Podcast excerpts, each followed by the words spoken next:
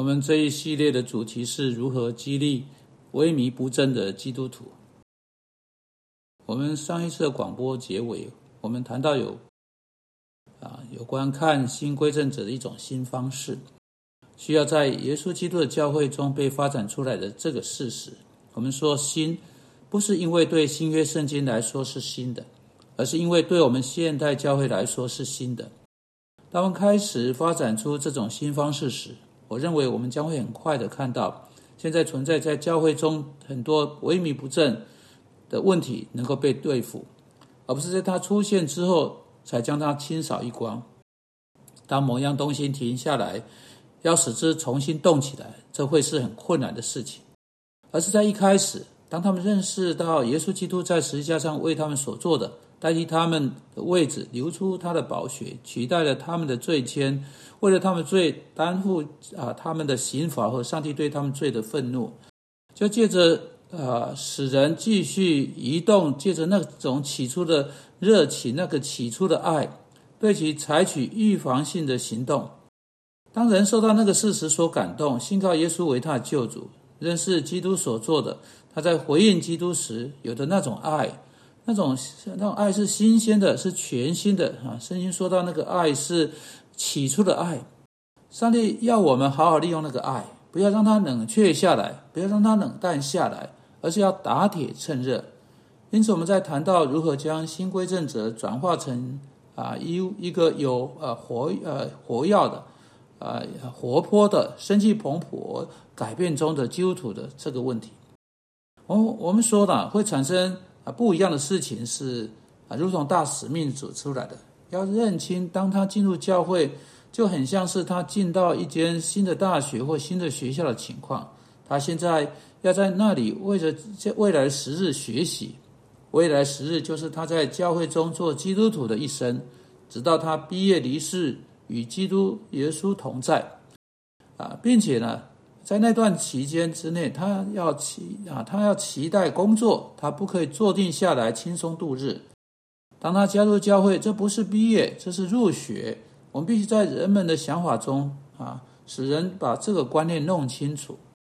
还有，我们在那个大使命中被告知，我们要去教导的不只是事实资讯，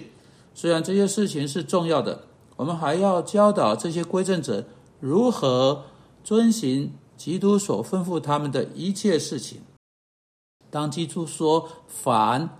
意思是在他们全部一生，他们整个一生，在他们一生的整个过程，每件事情都需要被检验，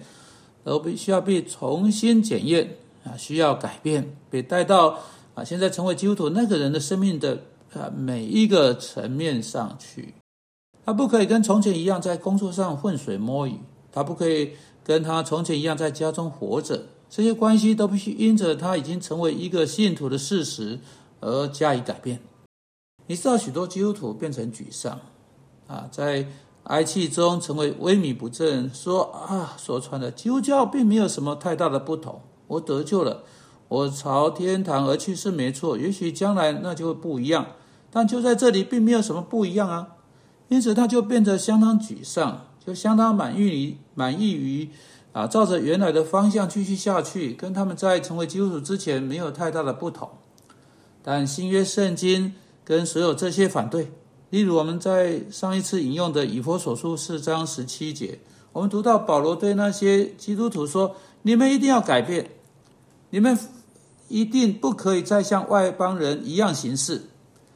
而在这里是一种非常强大的方式说啊。啊，他们必须发展新的生活模式或新的形式，啊，就是这个字的意思哈。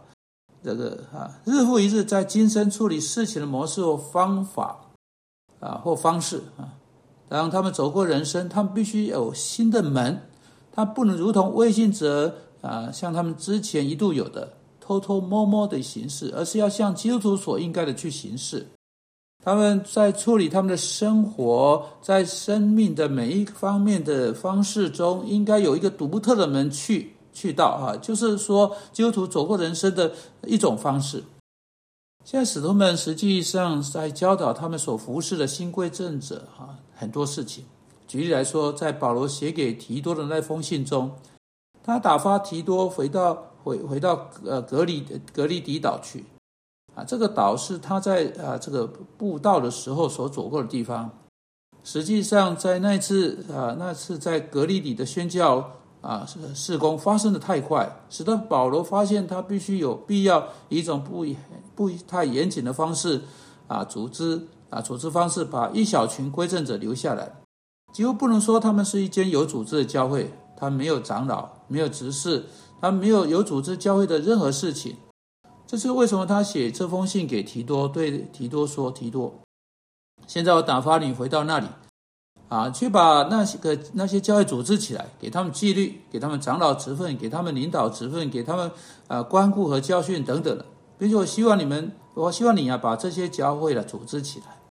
因此，就在格里底这个新基督徒生命一开始之初，保罗写的这封信。”在其中，他谈到在他们生命中各式各样的改变，有哦有一个字啊，实际上是两个字的，是这封书信从头到尾的特征：善行、善行、善行。一次又一次，这两个字不断的在提多书中响起。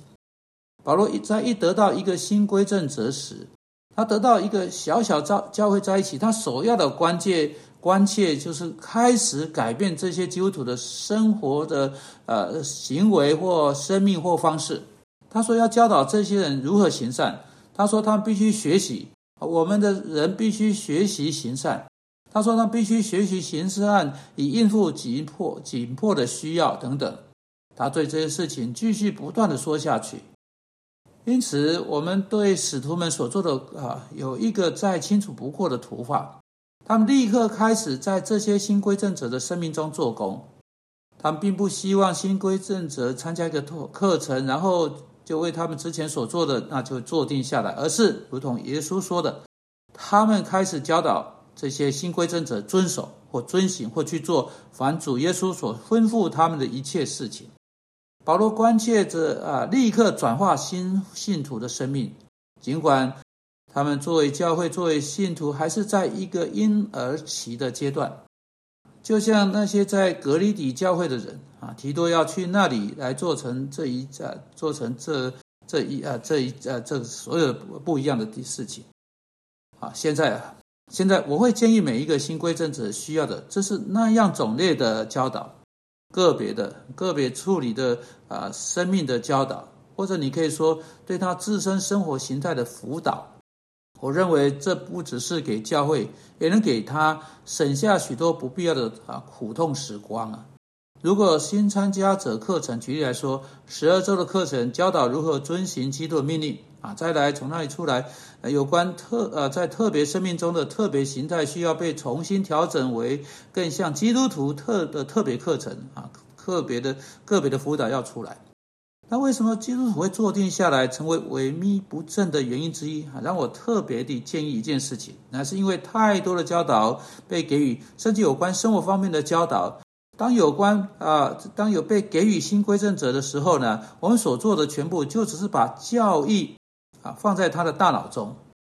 就算有关生活的教训有被给予的话，也都不是实用性的。就是说，他们被教导要做什么，也许这很明确的给了他们。但这些归正者并没有被教导如何去做，